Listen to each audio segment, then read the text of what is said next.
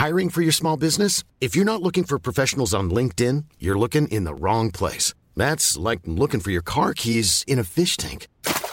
LinkedIn helps you hire professionals you can't find anywhere else, even those who aren't actively searching for a new job but might be open to the perfect role. In a given month, over 70% of LinkedIn users don't even visit other leading job sites. So start looking in the right place. With LinkedIn, you can hire professionals like a professional. Post your free job on linkedin.com slash people today.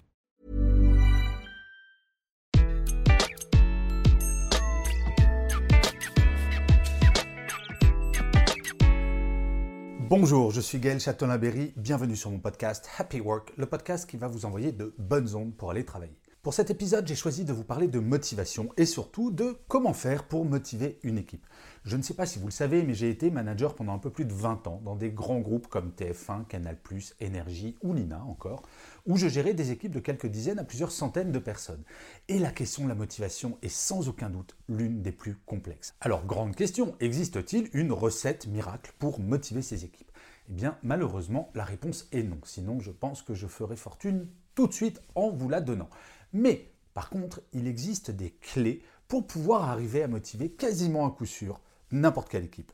Et ces clés, elles sont au nombre de 10 et je vais vous les révéler maintenant. La première clé, c'est savoir donner du sens.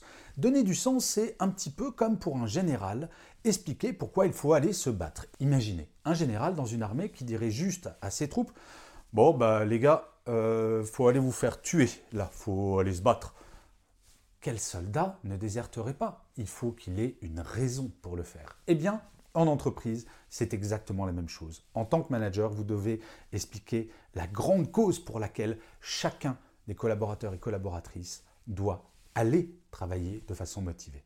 La deuxième chose, c'est de savoir informer. Je suis absolument halluciné de constater qu'il y a des managers qui, par exemple, ne font pas de réunions hebdomadaires avec leur équipe pour expliquer ce qu'il se passe dans l'entreprise. Pour motiver une équipe, il est impératif que cette équipe se sente faisant partie de toute l'entreprise. Et donc le manager doit redescendre l'information et non pas la garder pour lui. La troisième clé, c'est de savoir relativiser. Un manager ne doit surtout jamais rentrer en mode panique. Un manager, c'est comme un pilote d'avion. Imaginez, vous êtes dans un avion et le pilote, à un moment, prend le micro et dit Écoutez, il y a des turbulences, je pense qu'on va tous mourir, je ne sais pas comment piloter. Vous-même, en tant que passager, entendant ça, vous seriez en panique totale, et c'est bien normal. Eh bien, en management, il en va de même. Un manager doit toujours expliquer la situation de façon sereine et surtout montrer qu'il a des solutions pour rassurer l'équipe, pour que l'équipe ne rentre pas en mode panique. La quatrième clé, c'est de protéger.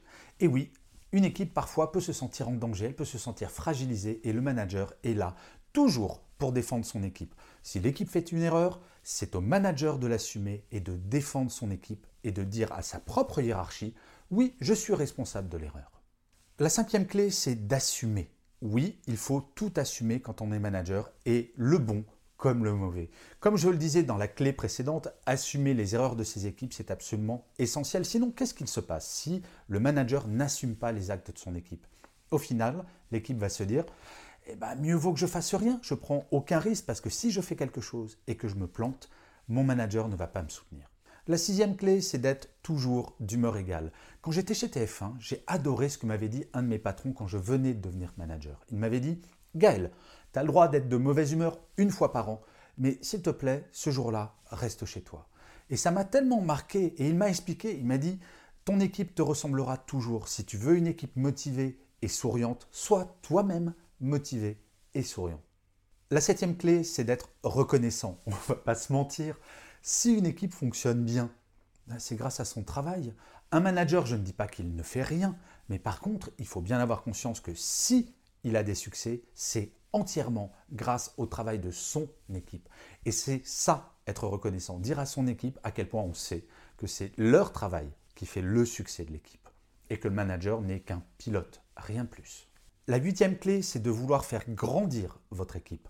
Et oui, la faire grandir, pardon, je m'explique, pas en termes de nombre de personnes, non, la faire grandir au sens connaissance, au sens compétence. Cette volonté de faire progresser son équipe, c'est ça qui fera que vous serez un bon manager ou pas.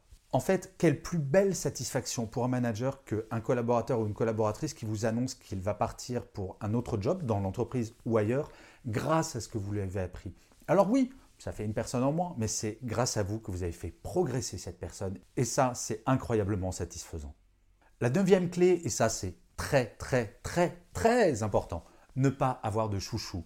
Malheureusement, dans la réalité, un manager va passer 80% de son temps avec 20% de son équipe, pour des questions d'affinité professionnelle, mais également personnelle. Ne pas avoir de chouchou, cela va permettre de vraiment motiver toute l'équipe. Si jamais un manager a un chouchou, eh ben ça fera comme quand on était petit. Le chouchou va être détesté et surtout, c'est le maître d'école ou la maîtresse d'école, on va se dire, c'est vraiment pas juste qu'elle ne me reconnaisse pas à ma juste valeur. Chers amis managers, surtout n'ayez pas de chouchou car peut-être que le chouchou sera très content et peut-être que vous, vous serez très content dans cette relation. Mais dites-vous bien que tous les autres, celles et ceux qui ne sont pas des chouchous, vont petit à petit vous respecter de moins en moins en tant que manager et être de moins en moins motivé. Et le dixième point, qui n'est pas le moins important, fait votre job? Être manager, c'est dur. Bien sûr que c'est difficile, mais il faut aimer ça. Moi, ce que j'ai adoré dans mon métier de manager, c'est justement qu'il faut gérer des difficultés, que manager une équipe, ce n'est pas simple. Mais au quotidien, je me suis amélioré et au quotidien, j'ai relevé ces défis et j'y suis arrivé petit à petit jusqu'à arriver, je crois, à être plutôt un bon manager. Aimer son métier de manager parce que c'est un métier qui s'apprend. Je suis désolé, moi, les gens qui me disent non, mais manager, ça s'apprend pas, c'est inné. Ce n'est pas vrai. Il y en a peut-être pour qui c'est inné mais ça s'apprend. Et le premier apprentissage que je vous donne, aimer, manager, c'est le début pour savoir motiver son équipe. Manager, c'est pas simple, c'est sûr, et motiver une équipe, ce n'est pas simple, c'est évident. Et pourtant, c'est ce que je disais dans la dixième clé, si vous aimez ça, vous allez voir à quel point ce métier est Et si vous-même, vous êtes manager et que vous posez la question, est-ce que mon manager est bon ou pas?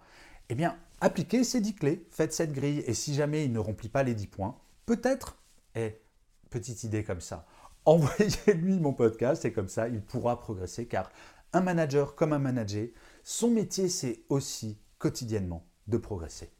Et je finirai comme d'habitude cet épisode de Happy Work par une citation. Pour celui-ci, j'ai choisi une phrase de Mylène Muller qui disait N'attends pas d'être motivé pour agir, agis pour être motivé. Je vous remercie mille fois d'avoir écouté cet épisode de Happy Work ou de l'avoir regardé si vous êtes sur YouTube. Je vous dis rendez-vous au prochain et d'ici là, plus que jamais, prenez soin de vous.